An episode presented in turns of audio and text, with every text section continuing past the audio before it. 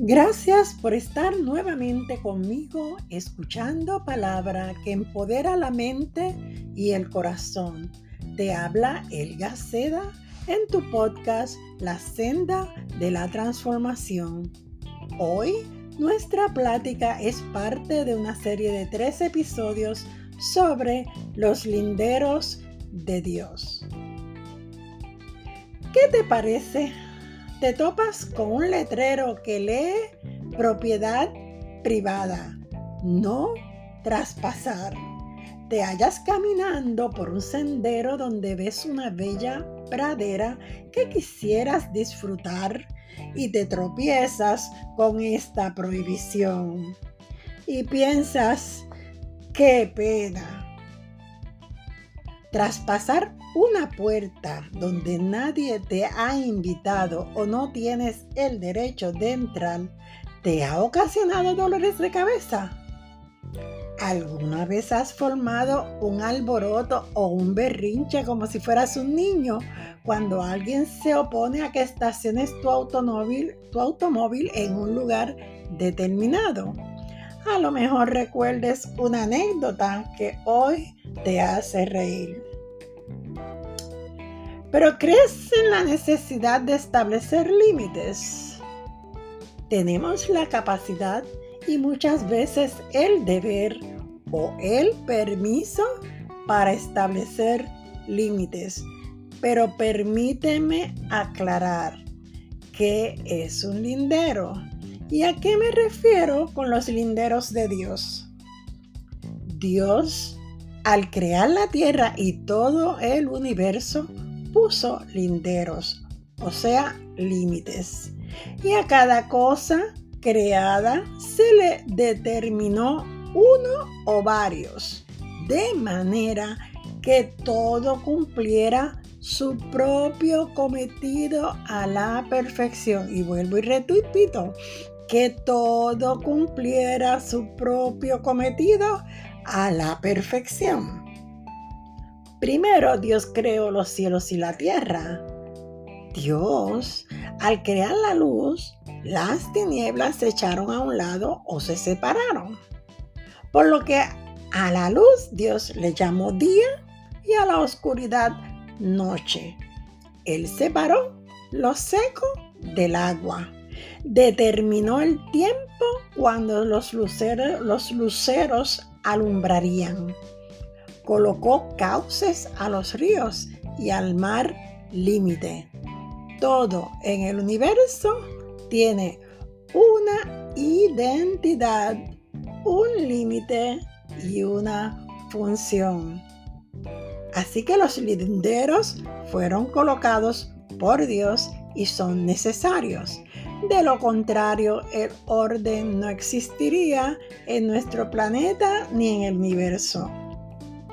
Tampoco nuestro cuerpo disfrutaría del orden perfecto de sus órganos. Un lindero, de acuerdo al diccionario, es un límite, una demarcación o frontera. La tierra en la que habitamos está llena de linderos naturales. También, un lindero es un objeto que se usaba para marcar el límite de un campo. Se usaban piedras o postes y se hacían también montículos de tierra o dos surcos profundos para distinguir una propiedad de otra. Hoy se usan verjas, cercados y medidas agrarias para demarcar un terreno. Y lo más moderno es el uso de los drones agrícolas, unos pequeños aviones que graban y fotografían los terrenos desde lo alto.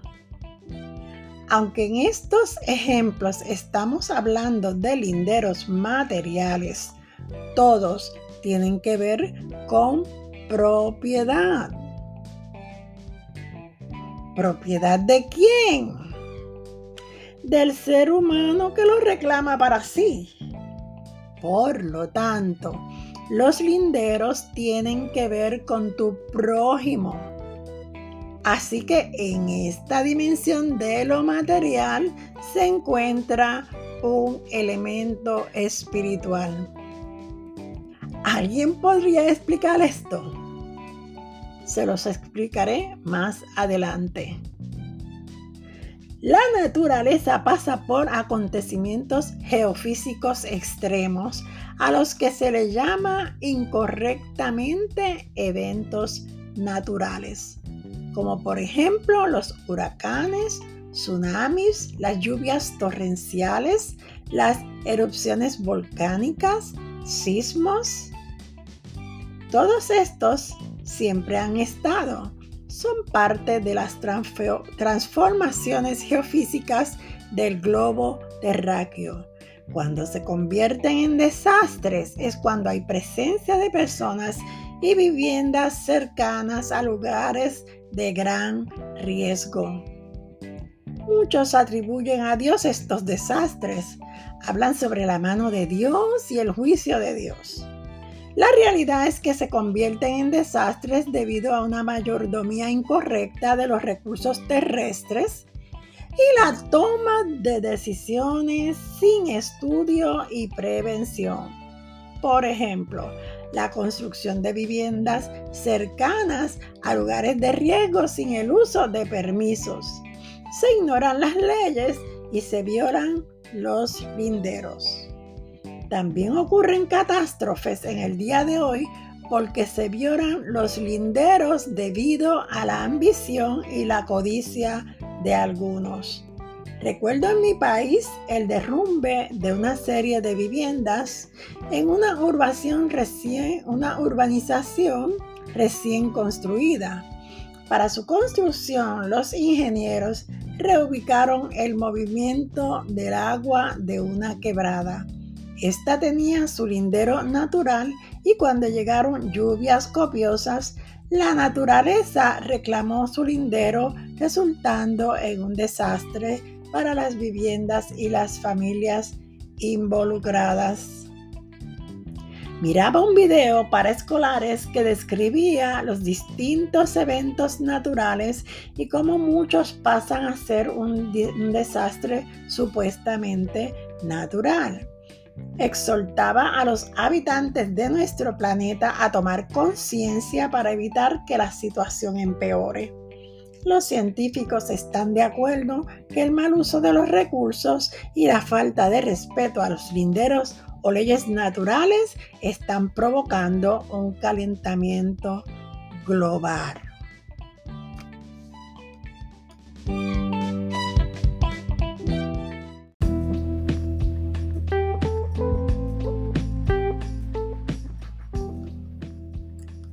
Remover linderos estaba prohibido en la ley de Moisés. Deuteronomio 19:14 dice, no moverás los linderos de tu prójimo fijados por los antepasados en la herencia que recibirás en la tierra que el Señor tu Dios te da en posesión. Remover los linderos para el pueblo de Dios era como robar, una violación de una ley espiritual y moral si tuvieras una pequeña finca y algunos de los animales de tu vecino traspasara la verja y se mete a tu propiedad, una gallina, una vaca, un becerro, ¿estarías tentado a hacerte de la vista larga aun cuando nadie lo reclamara?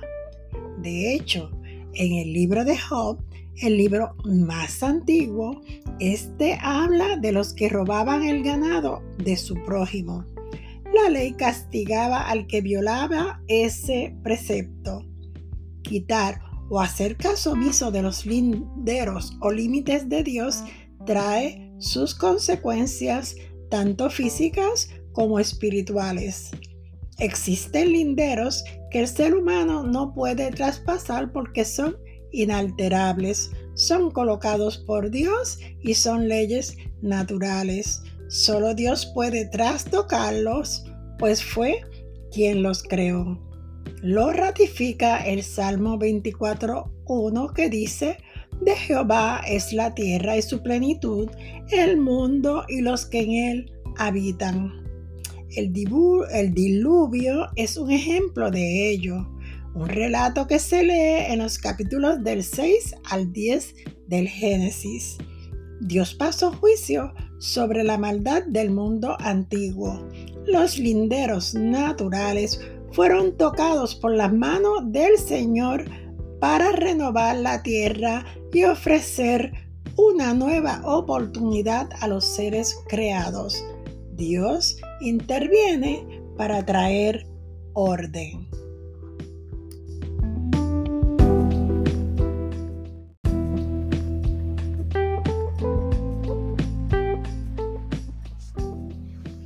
Los linderos divinos traen orden. Dios escogió a una familia y la salvó del diluvio en un plan que le participó a Noé, el único hombre que halló justo en ese antiguo mundo.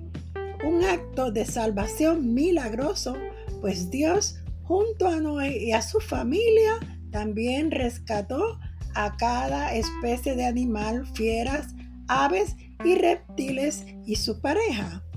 Pasada la catástrofe, Dios ordena a esta familia a salir del arca y Noé junto a su familia ofrece sacrificios a Dios en un acto de agradecimiento.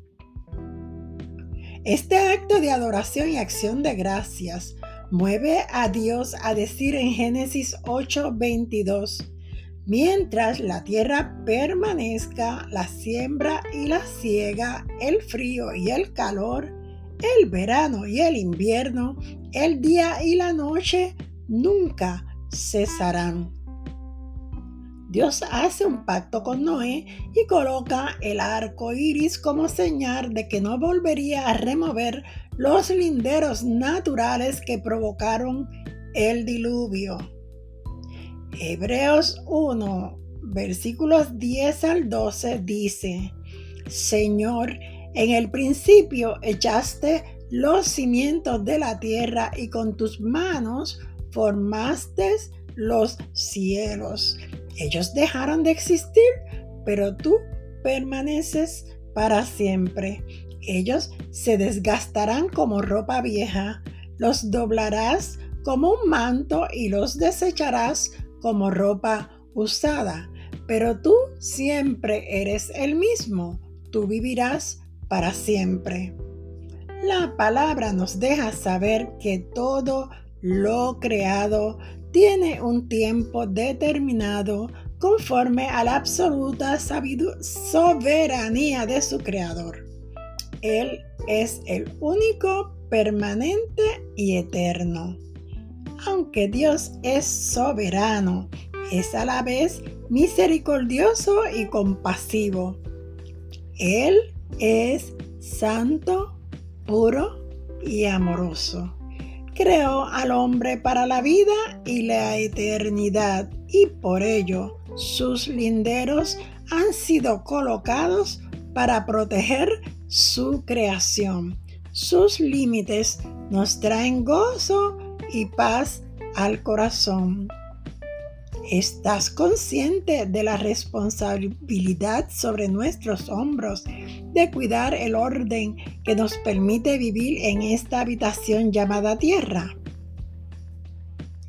Te hablo Elga Seda en tu podcast La senda de la transformación.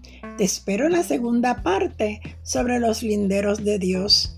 Dale share Comparte para que todo consejo llegue a otros que lo necesitan. Caiga como la lluvia mi enseñanza y mi, discurso como rocío en tu corazón.